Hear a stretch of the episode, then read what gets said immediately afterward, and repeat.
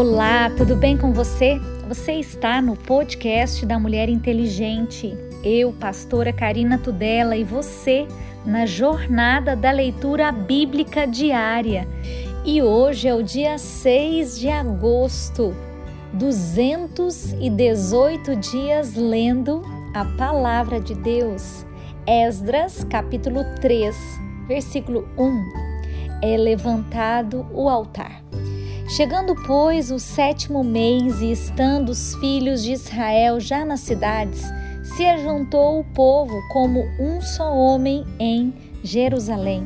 E levantou-se Jesua, filho de Josadac, e os seus irmãos, os sacerdotes, e Zorobabel, filho de Sealtiel, e os seus irmãos, e edificaram o altar do Deus de Israel para oferecerem sobre ele holocaustos, como está escrito na lei de Moisés, o homem de Deus.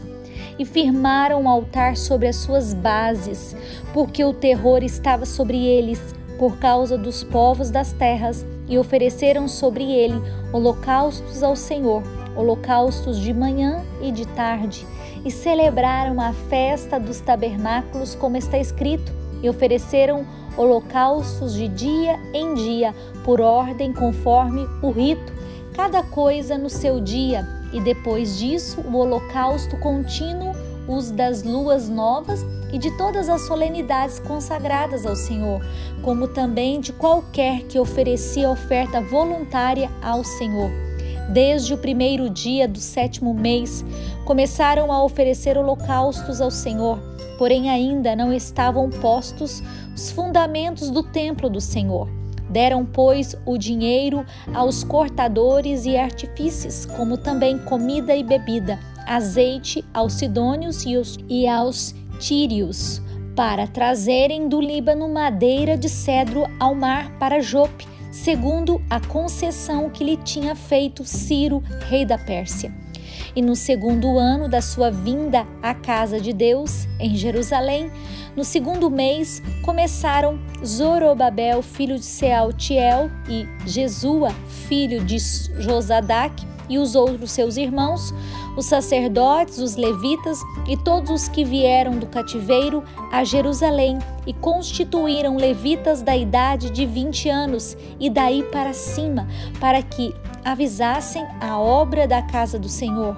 Então se levantou Jesus, seus, seus filhos e os seus irmãos, Cadmiel e os seus filhos, os filhos de Judá, como um só homem, para vigiarem os que faziam a obra na casa do Deus. Os filhos de Enadade, seus filhos e os seus irmãos, os levitas.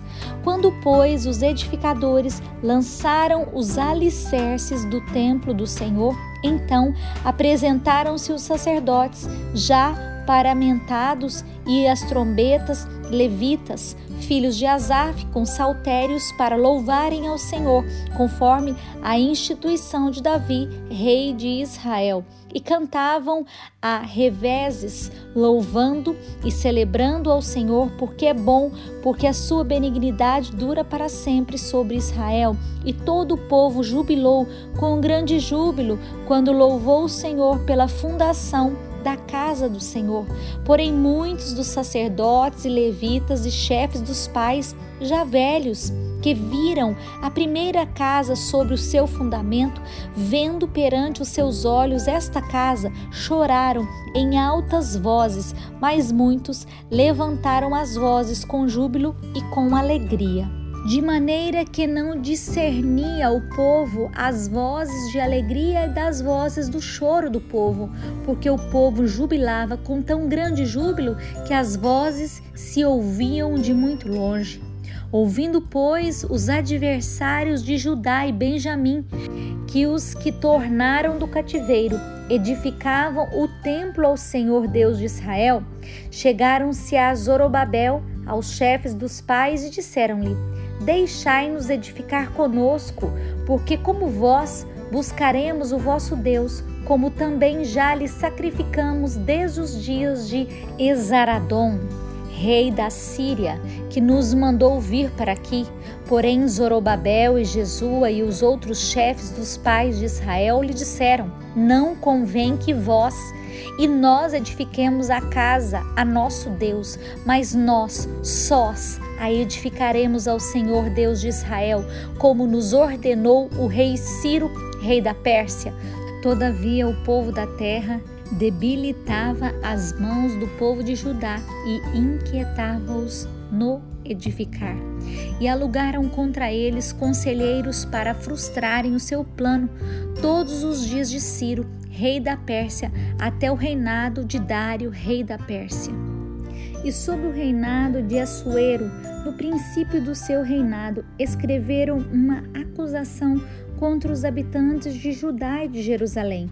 E nos dias de Artaxerxes, escreveu Bislão, Mitredate, Tabeel e os outros da sua companhia a Artaxerxes, rei da Pérsia, e a carta estava escrita em caracteres aramaicos e na língua siríaca. Escreveram, pois, Reum, o chanceler, e Sinsai, o escrivão, uma carta contra Jerusalém ao rei Artaxerxes nesta maneira. Então escreveu Reum, o chanceler, e Sinsai, o escrivão, e os outros da sua companhia, Dinaitas e Afarzaquitas, Tarpelitas, Afarzitas, Arquevitas, Babilônios, Susanquitas, Deavitas, Elamitas e os outros povos que o grande e afamado Osnapar transportou e que fez habitar na cidade de Samaria e os outros além do rio em tal tempo. Este, pois, é o teor da carta que o rei Artaxerxes lhe mandaram, teus servos os homens da quem o rio em tal tempo. Saiba, o rei, que os judeus que subiram de ti vieram a nós a Jerusalém e edificam aquela rebelde e malvada cidade e vão restaurando os seus muros e reparando os seus fundamentos. Agora saiba, o rei, que se aquela cidade se reedificar e os muros se restaurarem, eles não pagarão os direitos, os tributos, as rendas, e assim se danificará a fazenda dos reis Agora, pois, como somos assalariados do passo e não nos convém ver a desonra do rei, por isso mandamos dar aviso ao rei, para que busque no livro das crônicas dos teus pais. E então acharás no livro das crônicas e saberás que aquela foi uma cidade rebelde e danosa aos reis e províncias, e que nela houve rebelião em tempos antigos, pelo que foi aquela cidade destruída.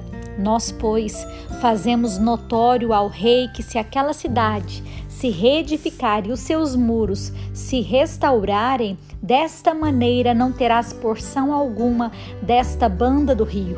E o rei enviou esta resposta a Reum, o chanceler, e a Sinsai, o escrivão, ao mais da sua companhia, e habitavam em Samaria, como também o resto do que estavam da além do rio, paz e em tal tempo. A carta que nos enviastes foi explicitamente lida diante de mim, e ordenando eu, buscaram e acharam que de tempos antigos aquela cidade se levantou contra os reis, e nela se tem feito rebelião e sedição.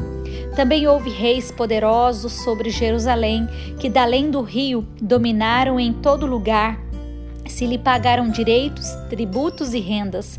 Agora, pois, dai ordem para que aqueles homens parem, a fim de que não se edifique aquela cidade, até que se dê uma ordem por mim.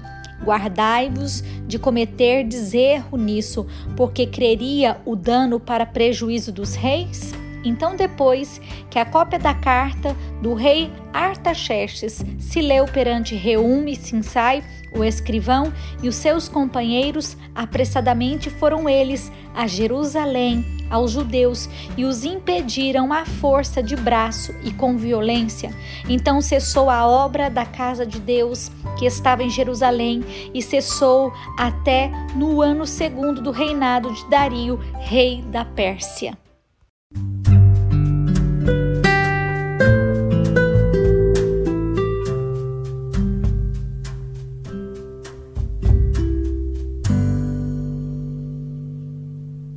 Novo Testamento, 1 Coríntios capítulo 2, versículo 6. Todavia, falamos sabedoria entre os perfeitos, não, porém a sabedoria deste mundo, nem dos príncipes deste mundo que se aniquilam. Mas falamos a sabedoria de Deus, oculta em mistério, a qual Deus ordenou antes dos séculos para nossa glória, a qual nenhum dos príncipes deste mundo conheceu, porque, se a conhecessem, nunca crucificariam o Senhor da glória. Mas, como está escrito, as coisas que o olho não viu e que o ouvido não ouviu e não subiram ao coração do homem são as que Deus preparou para os que o amam. Mas Deus nolas revelou pelo seu Espírito, porque o Espírito penetra todas as coisas, ainda as profundezas de Deus, porque qual dos homens sabe as coisas do homem, senão o espírito do homem que nele está?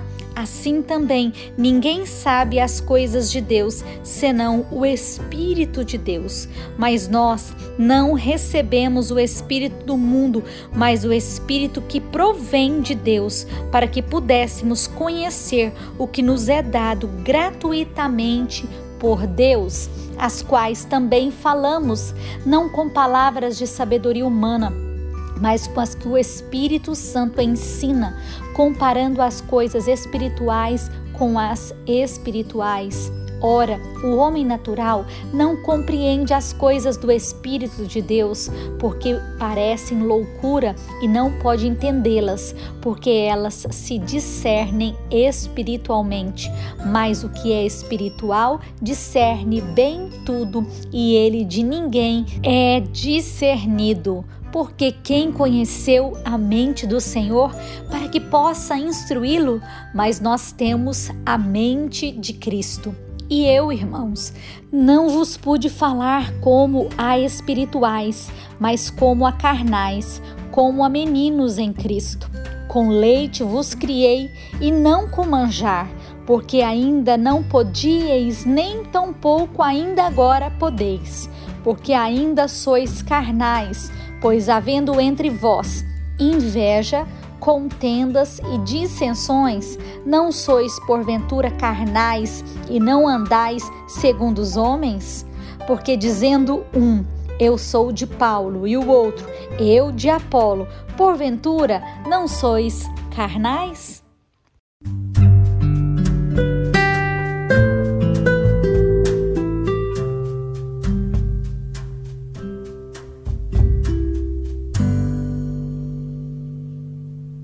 Orando os Salmos.